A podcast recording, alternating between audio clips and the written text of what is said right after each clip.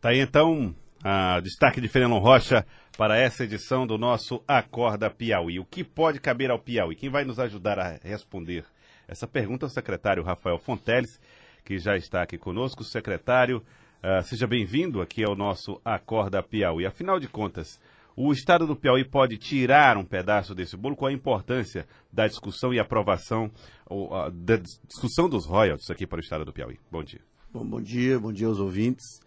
De fato, essa é uma luta antiga, Joelcio Fenelon. Foi aprovado no Congresso há seis anos atrás. Isso. Uma luta, inclusive, de parlamentares aqui do, do, do Piauí, como o governador Edson, senador Marcelo, o deputado Júlio César. Foram protagonistas nessa, nessa grande conquista da maioria dos estados e municípios. E por causa de um liminar da ministra Carmen Lúcia, há seis anos, uma lei que foi votada, o presidente vetou, o Congresso derrubou, derrubou. o veto, não é aplicada. Então houve todo um movimento dos prefeitos, dos governadores. Eu mesmo acompanhei o governador Wellington Dias em algumas visitas à, à presidente do Supremo à época, a ministra Carmen Lúcia, cobrando essa, essa pauta, que fosse pautado, ainda né? que a decisão fosse, mas obviamente cobrando que fosse julgado, porque não, não cabia seis anos um ministro supremo interromper uma, um processo legislativo de 584 congressistas, né, juntando Câmara e Senado. Então é muito importante para o Piauí e para todos os estados. Né? Só é ruim para dois estados, né? que é, é Santo e Rio de Janeiro. Então, é, depende do, do, preço do petróleo, mas certamente isso é mais de 100, pode chegar a superar 200 milhões ano para o estado do Piauí, fora o que é para os municípios. Então, então só para o governo do estado poderia representar algo em torno de 200 milhões. Isso, é porque varia muito, essa é, conta foi feita com o preço do petróleo, né? Mas e, e, oscila muito o preço do petróleo, mais até do que o, o dólar, por exemplo. É. Então, é um recurso extremamente significativo. Se eu não me engano, na lei foi aprovada que isso deveria obrigatoriamente ser destinado à saúde e à educação. Sim. Ou seja, é realmente um ganho para a sociedade, de forma geral. Então, é, o, essa luta é importante. Foi pautado para 20 de novembro. Vamos torcer para que, de fato, e, seja e, julgado nessa data. É, porque ontem uma pessoa me disse assim, mas lá para novembro, isso, ser votado agora ou novembro faz diferença, né? Porque tem que votar dentro deste ano para valer para o ano que vem, né? Eu acredito que sim, porque certamente o Supremo, quando decidir, vai modular esses efeitos, né? Na verdade, esse cálculo já poderia ser feito agora, inclusive poderia ser retroativo, a decisão poderia ser até assim. Mas o mais razoável, dada a situação fiscal do, do Rio de Janeiro, por exemplo, é que o Supremo decida favoravelmente e module os efeitos a partir do orçamento seguinte, para que esses estados possam se programar ou criar uma regra de transição, ou então até lá o próprio Congresso pode pactuar alguma regra de transição é, nesse processo. O fato é que é um dos elementos importantes nessa redistribuição do bolo entre os estados. Na verdade, aí não é uma revisão do Pacto Federativo, não, até, porque eu, aí é uma briga eu, eu, entre estados. Exatamente. Né? Eu até brinquei que corresponderia um pacto entre aspas nesse sentido, porque é, é um aporte importante de recursos ainda mas, que, por exemplo, que seja assim, o que estava indo só para Rio e Espírito Isso. Santo, agora é partilhado. Mas dentro desse tema do petróleo, você tem sim um elemento importante do Pacto Federativo, dois elementos importantes. Um, inclusive, o governo federal já anunciou, que é o caso do Fundo Social, que são os royalties e participações especiais que ficam para a União. O ministro Paulo Guedes já se dispôs né, a colocar até 70%, claro, de forma escalonada, para estados e municípios mas ele nega a participação de estados e municípios no bônus de assinatura, que é o que vai ter esse ano, expectativa de 100 bilhões de reais, e há uma emenda, no, no, no, uma lei no Congresso, né, um projeto tramitando, para destinar até 30%. Então isso sim pode fazer um efeito enorme no curto prazo, esse leilão já está previsto para outubro, então se é 100 bilhões, vamos colocar 30 bilhões para estados e municípios, 15 para estados, se for pela regra do FPE, isso é mais de 600 milhões para o, Piauí. para o estado do Piauí para esse ano. Então, esse, esse sim é um, é, uma, é um recurso novo para a União, ou seja, portanto, não está no orçamento, então ele pode ser partilhado e deve ser partilhado pela Constituição Federal e ajudaria muito os estados a superar o curtíssimo prazo. Né? Já são nove estados decretando calamidade financeira, você tem mais de 20 estados com situação de nota C ou D.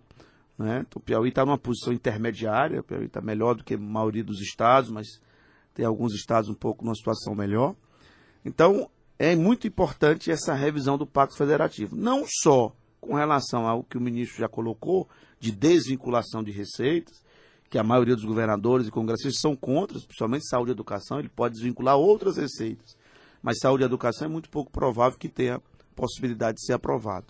Mas não só isso, e sim o que você colocou no seu comentário, Fenelon, a distribuição do bolo entre os entes da federação. E aí a gente tem briga um dos dado... estados com a União e entre estados, né? É, entre estados é mais essa questão dos royalties, do petróleo, né?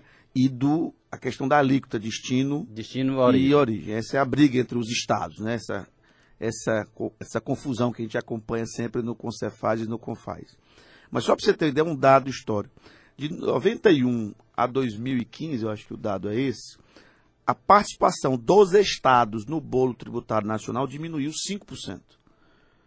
Então, os estados estão ao longo do tempo aumentando suas responsabilidades, que cada vez mais a Constituição de 88, ela que começou, vamos dizer assim, engatinhando a ser implementada hoje, a população inteira, a sociedade inteira tem noção dos seus direitos, obviamente, do, derivados da Constituição, ou seja, então há um aumento de responsabilidade por parte dos estados e uma diminuição das receitas. Então é realmente algo é, que era praticamente esperado. Né? Quando viesse uma crise econômica, os estados, como se fosse um efeito dominó. Você vê, Fernando, que são estados de todas as regiões do, estado, do país. Você tem no Nordeste casos como Rio Grande do Norte, Sergipe. Você tem no Sudeste casos do Rio de Janeiro e de Minas Gerais. Você tem no Sul do país o caso do Rio Grande do Sul e agora de Santa Catarina. no Centro-Oeste você tem Goiás. Goiás e Mato Grosso. No Norte do país você tem Roraima, que até já decretou. Então é algo realmente que não é é, vamos dizer assim, de culpabilizar gestões. Claro que gestões melhores conseguem se segurar mais.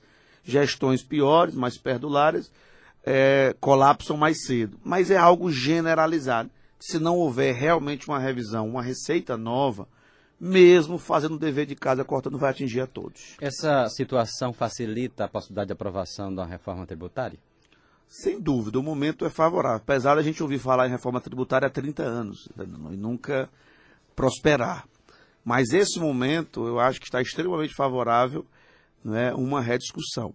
Claro que normalmente uma reforma tributária consegue acontecer quando a União está bem, porque aí eventual compensações de quem vai perder na reforma, ela pode compensar.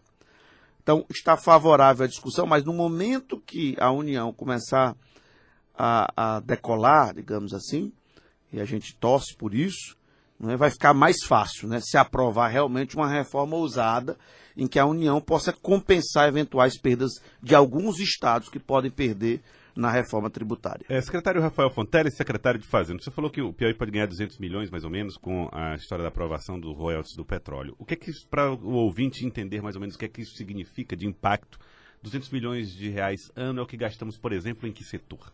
é a metade de uma folha de pagamento, né? É, é o décimo terceiro do final do ano da folha de servidores do Estado. Então é algo extremamente significativo. A receita corrente líquida do Estado é em torno de 8 bilhões e 800, deve chegar a 9 bilhões ao final desse ano. Então 200 milhões é muito significativo. Ainda mais que o orçamento é muito engessado, né? Aquela história que o gasto ele é obrigatório, ele, ele chega quase a 100% do, da receita. Então a margem de manobra que tem para uma política de investimentos é muito pequena. Então é algo muito significativo. Mas mais ainda aquilo que eu falei do bônus de assinatura, do fundo social. Então, são uma série de sementes que estão sendo plantadas, que estão tendo um terreno fértil nesse momento, Fernando, porque realmente a crise ela é generalizada. Então, nós não estamos falando de salvar um estado, salvar um município, é de salvar a federação como um todo. E os estados e municípios, é bom que se diga ouvinte, não têm a prerrogativa de emitir moeda, de emitir títulos. Ou seja, os estados e municípios têm dificuldade de rolar a sua dívida, de se financiar. A União não. A União consegue fazê-lo a todo momento com a emissão de títulos. Sim, secretário, permite? Pois não. É, a, o senhor falou aí na questão dos gastos. E uma das metas desse início de ano aqui no governo do Estado é conter gastos. Um decreto foi é, editado ainda em janeiro, visando a economia de, no final do ano de 400 milhões de reais. Qual é o quadro hoje, depois de três meses dessa, ou quase três meses desse decreto editado, o que é que a gente já pode contabilizar? Bom, nós já estamos preparando uma, um balanço parcial dessas reduções por secretaria, Fenelon, e já estamos chegando a 256 milhões de economia anual, né, que foi economizado 256 milhões em quatro meses. A ah, tá. projeção das medidas tomadas para 12 meses já está em 256 milhões, de uma meta de 400, que eu creio que é possível, porque o trabalho da despesa ele é de formiguinha mesmo. Você vai, cada contrato que você revisa, cada medida de contingenciamento, além de ter um desgaste, digamos assim, muito grande no segmento que você atua, é, a repercussão é pequena. Então tem que ser de grão em grão realmente. Então vamos apresentar esse balanço, só um muita, exemplo. Muita confusão para pouco resultado, é isso que você está dizendo. Não, cada medida cada isoladamente, medida isoladamente, né? Mas você tem que fazê-lo para atingir uma meta ousada. O que é que, então, só para você entender, na Fazenda, Secretaria de Fazenda, o custeio da Secretaria de Fazenda, nós conseguimos reduzir em torno de 11 milhões de reais por ano, ou seja, quase um milhão de reais por mês no custeio, cortando tudo que você puder imaginar, não é? de passagem aérea até contratos de terceirização. Então, isso tudo é feito de forma é, bastante dura até, não é? mas é absolutamente necessária. A gente focou muito no equilíbrio da receita na gestão passada, Fernando, e agora o impacto muito maior na área da despesa pública. É óbvio que a gente vem fazendo um ajuste desde 2015, mas eu confesso que agora é um ajuste muito mais forte. Bom, é, secretário Rafael Fonteles, reforma administrativa, ela vai surtir efeitos quando nessa busca pela economia? Olha, o impacto da reforma em si é pequeno. A gente já explicou, o governador já colocou isso. Essa questão de redução de secretarias, não é? o gasto, a economia é pequena. Nós tínhamos em 30 milhões de reais é, ano, um cálculo até da CGE. Então não é o principal elemento de economia de despesa, mas ele carrega em si, não é esse fato da reforma, uma mudança, uma eficiência maior da máquina, porque quando você, além de redistribuir as atribuições, ou pelo menos reorganizar as atribuições de cada órgão, você tem um direcionamento de cada órgão para aquilo que é seu, seu digamos assim, sua função principal. Então eu, eu vejo a reforma muito mais como uma maneira de dar mais eficiência, modernização e arrumação da máquina administrativa do que propriamente uma economia que a gente estima em torno de 30 milhões de reais ano. O que está gerando mais efeito é realmente o contingenciamento de despesa, a redução de contratos, revisão e redução de contratos. Tudo aquilo que não é essencial está sendo objeto de análise muito forte da CGFR, que é a Comissão de Gestão Financeira, que envolve não só a Secretaria de Fazenda, como planejamentos, administração, CGE, PGE e Secretaria de Governo. Dentro dessa projeção que o senhor deu aí para a gente, já é uma economia de em, tor em torno de 250 milhões de reais, a gente ainda tem uma margem aí de 150 para atingir a meta. Sim. Onde é que vai se economizar esses 150? É como eu disse, é um trabalho demorado, Fenelon. Então vai ser no, na, na mesmo na mesma, digamos assim, linha de atuação sempre, que nós temos tido. Sempre segurando o gasto. Nós priorizamos os órgãos maiores, mas estamos indo para os órgãos menores também. A auditoria da folha de pagamentos continua aí também, tá? A auditoria da folha de pagamento, uma revisão de precatórios que a gente também está conseguindo fazer. Então, eu acredito que a gente vai chegar nos 400 milhões né? de projeção anual de economia. Não é? Quais são as secretarias que mais resultados tiveram lá? As maiores, não é? SEDUC, CESAP, é, órgão de segurança, a própria Cefaz é um dos órgãos que gerou mais economia. Então a gente vai apresentar isso, né? A gente já passou os dados para a coordenadora de comunicação para que a gente possa divulgar para a sociedade, até para demonstrar que não foi apenas um discurso né, de governo, e sim né, que o governo está cortando forte na, na própria carne, inclusive sofrendo um desgaste político em função disso. Oh, quando o senhor fala, secretário Rafael Fontelli, sobre é, revisão de precatórios, você está falando de dívidas que o Estado tem com pessoas, né? dívida que o Estado tem com pessoas que ganharam isso na justiça, coisas desse tipo. Como é que é essa revisão de precatórios? Seria não pagar algumas coisas que foram decididas? É não, não. A questão é porque esse cálculo de precatório tem duas coisas. Tanto o valor anual que é destinado ao pagamento disso, isso pode ser revisado, uhum. como vários estados estão revisando e até judicializando e ganhando na justiça. Hoje, hoje é quanto o valor separado para pagar? Era 12 milhões e 300 mensais, diminuiu para 9 milhões, mais Sim. ou menos. Isso é a revisão que foi feita, no caso, não, né? É a, na verdade, não é a revisão, é a revisão do valor anual. Mas há também a possibilidade de uma revisão de precatório do ponto de vista do cálculo, da atualização desses benefícios. Às vezes são precatórios que vieram há 20 anos atrás. Então, por exemplo, o Supremo está decidindo é, agora qual vai ser o índice de correção. Se é o IPCA, se é a TR e tal. Então, isso é possível de fazer é, alguma auditoria. Não que vá se deixar de pagar qualquer é, decisão judicial transitada em julgado. Mas né? pode haver, por exemplo, um alongamento desse pagamento? Desses pagamentos? Alongamento depende da PEC. Hoje está tendo uma emenda constitucional que até 2024 tem que quitar a fila. Mas tem uma PEC tramitando, gera, querendo colocar para 2028. Todo ano tem uma rediscussão desses prazos. E também hoje a emenda constitucional permite, Fenelon, que, eh, Joel, que seja concedido um deságio de até 40%. Ou seja, que se crie duas filas. Uma fila da, da ordem cronológica e uma fila de deságio. Tipo assim, quem, quem, topar. quem quiser Isso. antecipar, dando um desconto. E há interesse do governo do Estado, acredito eu que também no Tribunal de Justiça, disso, né? De fazer, possibilitar que aqueles que queiram receber com deságio, isso representa uma economia para o Estado, né? Então, essa possibilidade está prevista na emenda constitucional 99. Outro fato é, existem muitas dívidas de pessoas com o Estado, né? se existe dívida do Estado, com pessoas e de pessoas com o Estado também. E essas dívidas estão por aí, pessoas que não pagaram. é, existe, existia a possibilidade até de que se fosse oferecido a bancos para fazer uma espécie de seguro para que o Estado recuperasse parte desse dinheiro. Como é que está o montante dessa, dessa dívida e como é que vocês ainda pretendem discutir a securitização Não, sempre é no caso, na casa dos bilhões, né? Nós estamos quase em 6 bilhões essa dívida ativa, junto com a dívida administrativa, que são os créditos que o Estado tem a receber. Mas, obviamente, que menos de um terço disso, acredito que menos de 20% disso é de fato recuperável. Então, essa parte recuperável, se consegue fazer uma, uma, uma antecipação, digamos assim, uma venda desse ativo, desses créditos, é como se fossem cheques pré-datados, só que você não sabe a data que o contribuinte irá honrar. Então, nós fizemos um aumento gigantesco, eu diria, a mais de 100% da recuperação mensal e estamos no processo de securitização.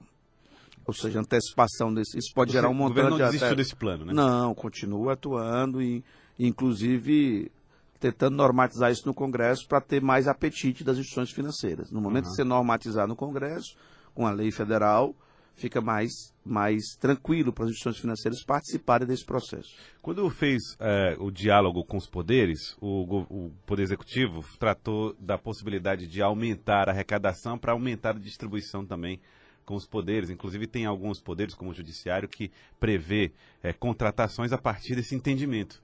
É, como é que está isso? O, o Piauí tem mesmo essa previsão de aumento de arrecadação? Ah, Então, olha, para esse ano eu considero um ano muito desafiador dificilmente teremos uma, uma surpresa na Receita a ponto de poder partilhar com os demais poderes. Claro que há esse compromisso do governador Elton Dias, tanto que ele nunca teve dificuldade junto à Assembleia Legislativa de aprovar a LOA. Claro que todo final de ano tem uma negociação, os poderes sempre têm planos eh, de fazer alguns investimentos, algumas contratações, portanto, pedem um aumento maior do que o governo inicialmente propõe, mas sempre se chega no meio termo. E nos últimos anos o aumento concedido tem sido próximo da, da inflação, um pouco acima da inflação, que é o que o, o momento exige. né? Então, não vejo assim, para esse ano, maneiras de equacionar isso com muita facilidade. A ideia é para os anos seguintes a gente poder né, prestigiar cada vez mais. Na verdade, são os deputados que decidem o projeto de lei. Obviamente que o executivo tem muita força porque está diante dos números, mas a ideia é manter esse crescimento gradativo das participações dos poderes no bolo tributário. Então, quer dizer, os, os, os poderes contem com o dinheirinho que está previsto lá, né? A- a- nesse momento, sim, Fernando. Eu acho, claro, obviamente, se tiver uma, um excesso de arrecadação muito, muito Que não está no que radar. não vamos está no assim, radar, né? Então, por isso que eu não posso. Eu tenho muita dificuldade de não, de não Não ser absolutamente criar franco, né? É melhor né? não criar expectativa. Tá ok. o governador já, já cria um pouco, já, já né, dialoga, mas o- a, cabe à Fazenda Não, mas, mas, falar mas como digo, o governador é sensível às demandas, então Uhum. por- por- é muito habilidoso nesse aspecto, obviamente, tanto que é um vitorioso em quatro eleições em primeiro turno, exatamente por sentir, né, ter essa sensibilidade da, de ver o conjunto da sociedade, onde tem a demanda maior e decidir. Então, estou só colocando que 2019 é um ano muito difícil para todos. principalmente para o executivo.